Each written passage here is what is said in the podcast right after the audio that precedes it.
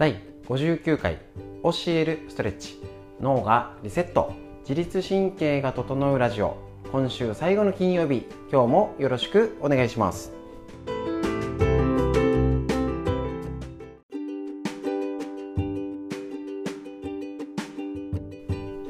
こちら教えるストレッチ。こちらのラジオはですね埼玉県本庄市にあります芦沢治療院よりお届け、えーと、毎朝月曜日から金曜日まで、えーと、ライブ配信をしておりまして LINE ライブ YouTube ライブえっと、インスタライブを同時配信しております。こちらの解説を、えっと、いつもダラダラとしてたんですけれどもあのせっかくなら撮っちゃえと。であのライブ配信ってちょっと30分以上やってますので見直すって結構大変なんですけどラジオなら耳から聞けたり何度も聞けるっていうメリットがあります。なのでまたねその時に参加できなくてって方も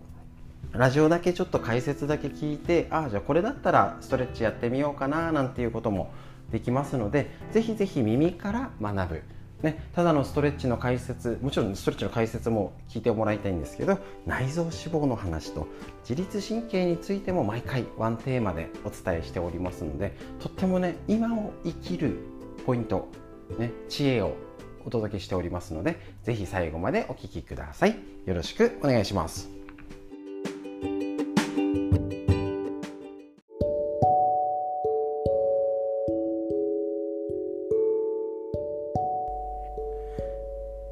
それではですね、OCL ストレッチのライブ配信皆さんお疲れ様でした。ただいまですね、まだ LINE ライブと YouTube ライブが、えーと、つなげたままでラジオの録音ということでや,、えーと、やっております。はい、ということで今日今日のですね、えーと、足裏の、えー、と解説したいと思います。で、えー、と足裏をしっかりやってふくらはぎ、ね、ふくらはぎを揉むだけでとってもすごいあの大事ですねあの第二の心臓って言われるふくらはぎ、えーと、脳血圧も下げるし血糖値も下げるぐらい大事なふくらはぎの要素ですね。こちらあのとにかくあのふくふくらはぎから足の裏が超大事なんですね。こちらふくらはぎを揉むと全身痩せる万病が治るっていう本ですね。こちら血圧血糖値が下がった。膝痛腰痛がピタリ消失っていうので高血圧動脈硬化脳梗塞心筋梗塞狭心症。腰痛糖尿病膝痛股関節座骨神経痛頭痛首こり首めまい下肢静脈瘤夜間頻尿小村返り便秘むくみ肥満肌荒れということでこんなにいいのがやっぱふくらはぎあんだけ狙って押して足首を動かすことで楽してます。で手の負担も減るし中から変えられるっていうストレッチ今日やりましたので、えーと、こちらね解説だけ聞いてる方はもう絶対やってみてください。もうとにかく今コロナの時代みんな運動不足になってます。でえっ、ー、とね生活範囲が狭くなって動く範囲が狭くなるとどうなるの？脳が衰えます。こういういろいろ本がありますね。こちらちょっと分厚くてねあの読みづらかったりしますので、えっと、みんなにおすすめかっていうと言えないんですけどどっちって言われたらこっち。あの頭がいい人は脳を運動で鍛えてる。こちらの菅原洋平先生のワニブックスの本から出てる本がおすすめ。こっちは分厚すぎてあの外国の方が書いてるのでちょっと読み応えがあります。ですね。で、えーとこちら。ですねでふくらはぎの続けてるとはいコメントいただきましたコツコツ続けてますがびっくりするほどすごい効果がありますとサンフランシスコよりまきちゃんがコメントいただきましてありがとうございます。ね、で脳動かなくなって家でじっとして行動範囲が狭くなると脳が衰えます。逆に脳を鍛えるんだったら運動しましょうってあるんですけどこれから暑くなったら運動できないんです。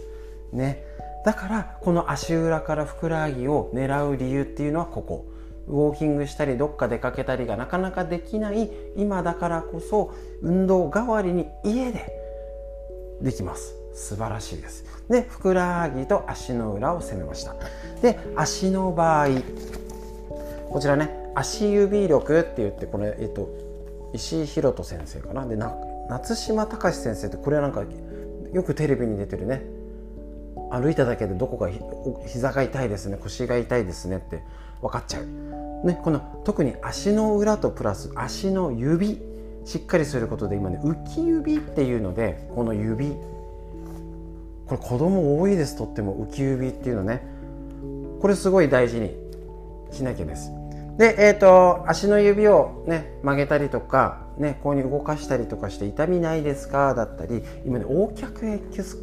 脚も結局指足裏を攻めることによってバランスが整えることができるよってのが分かってます。逆に足から崩れて膝骨盤がずれてるんですね。だから膝が痛い膝だけなんか湿布貼ったりしてもなかなか治らないよって方だったり骨盤矯正とかって言っても結局膝足の土台が崩れてたらなんかすぐ戻っちゃうよねみたいになりますなので下半身いつまでも元気で長生きねあの大人も子供もずっとしっかり脳をしっかり元気でするためには足の裏から攻めるだからこういう本足裏を鍛えれば死ぬまで歩けるよなんていう本があるのは間違いないです。えっと、私自身おばあちゃんが96歳で亡くなったんですけれどもあの膝も物心ついたらおばあちゃん膝痛かったですね。あの正座したの見たことないぐらい。だけど肌着仕事も出れるし、ね、あの90過ぎて立ってズボンを履き替えてました。もう足がしっかり。ね、昔はあぜ道畑高いところガタガタねボコボコ硬いところ柔らかい柔らかいと結構あの地面大事なんですね。だから昔って旅だったり、ね、しっかり足の裏を使った運動だったんです。だけどアスファルトで舗装されていい靴でウォーキングってしてるとその内在筋っていうんですけどこの指の奥の筋肉が鍛えられないんですね。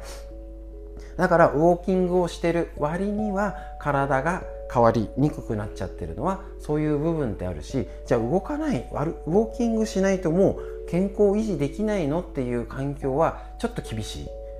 ね、今100歳時代って言われてますけどちょっと天気が悪いとそれこそ去年やって膝が痛いとかでウォーキングできなくなるともうボロボロボロって崩れるように悪くなっちゃったらもったいない。だから家でこれぐらいで軽くできることね5分ぐらいでもできることっていうのをして出れたら外に出る。っていうことですね。そういうふうなことを意識をしているとこれから5年10年先見てますでしょうか。かそういう意識ないですよね。今日で一生懸命みたいなね。のもありますけれどもしっかり5年10年先も元気でいられる今日のことっていうので意識がいった方は絶対変われます。ね、でこれだけ効果が皆さんコメントいただいてありがとうございます。いろいろ効果が出てる、ね、ことを、えーと、続けてでとにかく続けるってことがやっぱりねこれ以上の薬はない。特効薬はないですね。なのでぜひぜひ、えーと、足の裏続けましょう。で今日、えーと、特別に膝のやつやりました。あれね前、えー、と足すっきり細くするってやつの時に少し取り入れたんですけど結構効果がよ出ましてであれなんか良かったですよねって声いただいたのでああじゃあまたやろうっていうことで今日急遽膝のやつを取りましてこれね一応別撮りっていうか切り抜いて YouTube でも別にアップする予定ですのでこれね膝すごい楽になりますので足のむくみがある方膝が痛い方だけじゃなくて足のむくみだったり下半身の血流がっていう方ね、立ち仕事座りっぱなしの時にこれやっとくたりエアコンの冷え、ね、とっても効きますのでぜひぜひやってみましょう。ということでねふくらはぎから、ね、足の裏までしっかりやっていつまでも元気でいられる体づくり。一緒に作っていきましょう。ということでですね、えっと、今日の解説こちら足裏をしっかりやりましょう。土日はえっとえっと一旦これで解説はおしまいになります。ありがとうございます。で、えっと、土日の方は、えっと、お知らせですけどお休みになりまして、えっと、月曜日からまた普通にやっていきたいと思います。月曜日から、えっと、週週ごとに基本の週月火水木金と頭肩体幹腰膝やる週とえっと、特集みたいにその時に合わせてやる週があるんですけど来週は基本の歪み、えっと、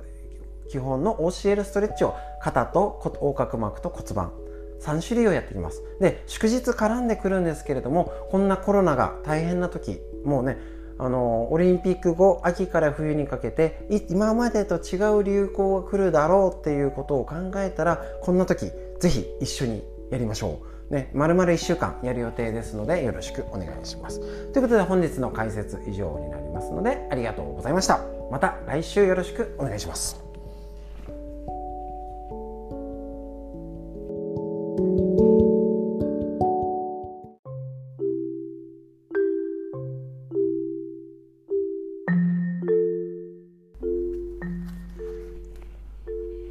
はい、それではですね、内臓脂肪っていうをチェックするコーナー。こちら、眠くなるほど面白い内臓脂肪の話ということで、えっと、栗原武先生の、えっと、日本文芸社より出てるこちらの本より毎度紹介して、こちら、内臓脂肪の確認をしていきたいと思います。ね、こちら内臓脂肪、特に脂肪、前回のこのね、体脂肪ので、えっと、あるんですけれども、肥満は様々な病気を招く。ね、あの夏で暑くて薄着だからじゃなくてこちら高血圧糖尿病脂質異常症動脈硬化がん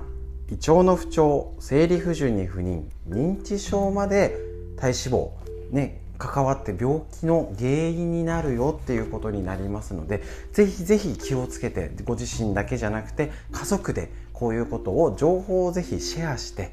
ね、健康をプレゼントして家族でしっかり元気になるの情報を整理しましょう。今日はカロリーを気にする人ほど糖質をとっている時。こちら、えっと、グラフが札幌ビール株式会社が20代、60代の男女1000人を対象に行った食習慣と糖に関する実態調査の結果です。栗原クリニックが推奨する1日の糖質摂取量は、これ栗原先生のかな？はい。え、ー、と、この推奨値を、えーと、基準としていますが全年代で男女ともこちらですね。男性が 250g 女性が 200g ってのが、えーと、糖質の摂取量ってことになります。で、えーと、全年代で男女とも糖質摂取量が基準値を超えており1日の食事で摂取している糖質量が過剰傾向にあることが分かっています。また基準値以上の糖質を摂取している人の割合は73.5%多いぞ。うち男性が62.4%女性は84.7%男性女性の方が糖質を取りすぎている傾向が見て取れますと。ですね。さらに特筆す特筆すべきなのは食生活でカロリーの摂りすぎに注意していると答えた人の中で基準値以上の糖質をとっている人の割合を調べた結果です。グラフを見て分かる通りカロリーを気にしている人ほど糖質を摂りすぎる傾向が強いのです。あえっ、ー、と総カロリーをね大体これぐらいはしてるけど糖質か脂質かとかそういうふうに分けて取ってないってことですね。なるほど。この背景には脂肪がたまる大きな原因は糖質でなくカロリーの摂りすぎにあると考えていることがあるでしょう。しかし実際は逆。えっと、脂肪を溜め込まないためにはカロリーの摂りすぎではなく糖質の摂りすぎを注意すべきなんです。食べるものの糖質量を日常的に意識し適度に節制することをお勧めします。ということでこちら、ね、内臓脂肪。カロリーより、ね、糖質の方が大事。結構これ落とし穴になってると思います。糖質、えーとね、カロリーは気にしたり糖尿病の方カロリー制限したりはあってもなかなか糖質までっていうふうにわけにはいかないと思いますのでこちら、えーと、カロリーを気にする人ほど糖質をとっている。今ねかといってね糖質オフのやつとか今いろいろ出てますけどねやっぱりうどんとかパンとかね美味しいですもんスパゲティラーメン。これから夏休み、えーと、子供たちが大好きなものになっておりますし、えーとね、暑くなってくると麺類つるつるっとね冷たいやつ今ね、あのー、食べコンビニとかでもそうですしスーパーでもレパートリーがとにかく増えてるのでつるつるっといきやすくなってますが全体の糖質を考えて食事。ちょっとね気にしてみましょう。今日一日どれぐらい糖質取ったかな？ざっくりでいいので是非計算してみて内臓脂肪をつけにくい体を手に入れるコツ一緒に勉強していきましょう。今日はの内臓脂肪のお話以上でした。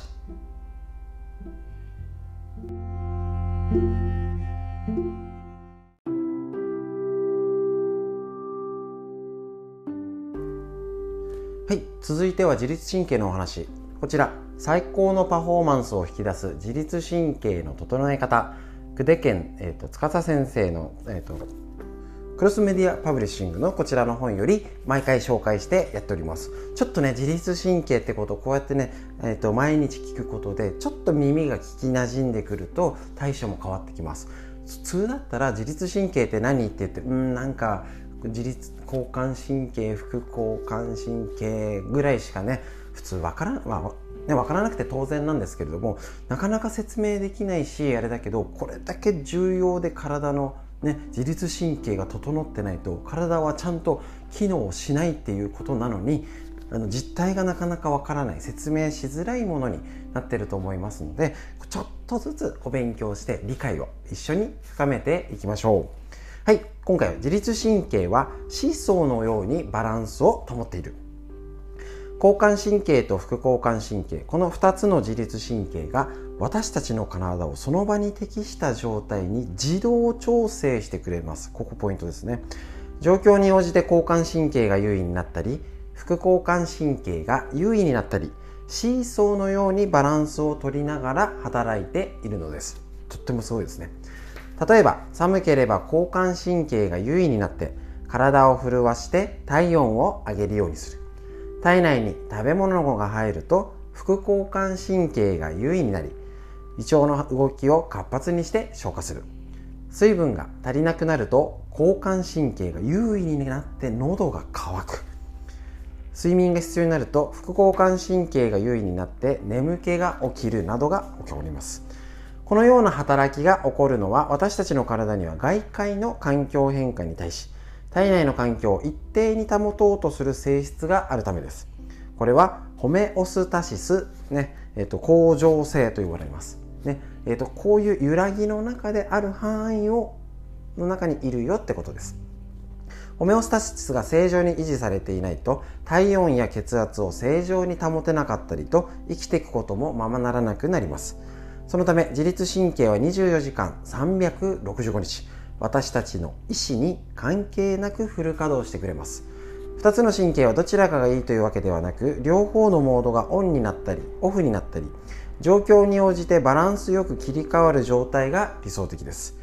例えば日中仕事に集中したい時は興奮モードに夜ぐっすり眠って疲れを取りたい時は鎮静モードにといった具合です。しかし精神的なストレスや不規則な生活飲酒や喫煙その他の負担が過度に加わることで自律神経はショートしちゃうってことなんですね。これここ出す出すって言っちゃった。ここなんです。私たちが今置かれてる状況ね。特に現代のビジネスパーソンだけじゃなくて、えーと、と子育て中のママ、ね、家にいて家族にもねあの来なくなっちゃったとかねあの近所の会合とか出れなくなったお年寄りからねもう若いおの子供まで本当にこのね自律神経ってね本当に気をつけなきゃです。仕事中は自然と心身が緊張状態になっていることが多いのに加え夜遅くまでパソコンを使って残業帰宅後もベッドの中でスマホを見たり仕事のことを考えたり交感神経が優位になっている時間が非常に長いのです。そうなると自律神経のバランスが崩れ交感神経と副交感神経のスイッチがうまく切り替えられなくなり様々な不調が起き始めますと。ね、ただでさえ今の仕事をしたりとか子育てしてもうバタバタバタバタ忙しく過ごしてて、ね、あっち行ってこっち行ってって大変だった中このコロナの影響で一変しました。でそれの影響あるのがこの自律神経。もう絶対に気をつけなきゃいけないんですけど意外や意外みんなできてない。でそれをこの本はどういうこと？骨格ねコンディション。要は生体歪みとかストレッチとかからアプローチできるよってことを教えてくれるんですね。是非ご家族に1冊、ね、職場に1冊いいですね。こちらね。はい。あのおすすめな本でございます。でえっ、と是非こちら教えるストレッチ。もうこの意識で自律神経整えるためにあ歪みが整った方が自律神経体の機能や心臓とか肺内臓とかホメオスタシスホルモンとかのバランス免疫力まで変わることを毎朝教えるストレッチでやってるんだっていう意識していただくとさらに効果が高くね、実感できますのでぜひぜひ頭で理解してさらにストレッチの効果を高めて深めていきましょう。本日の自律神経のお話以上です。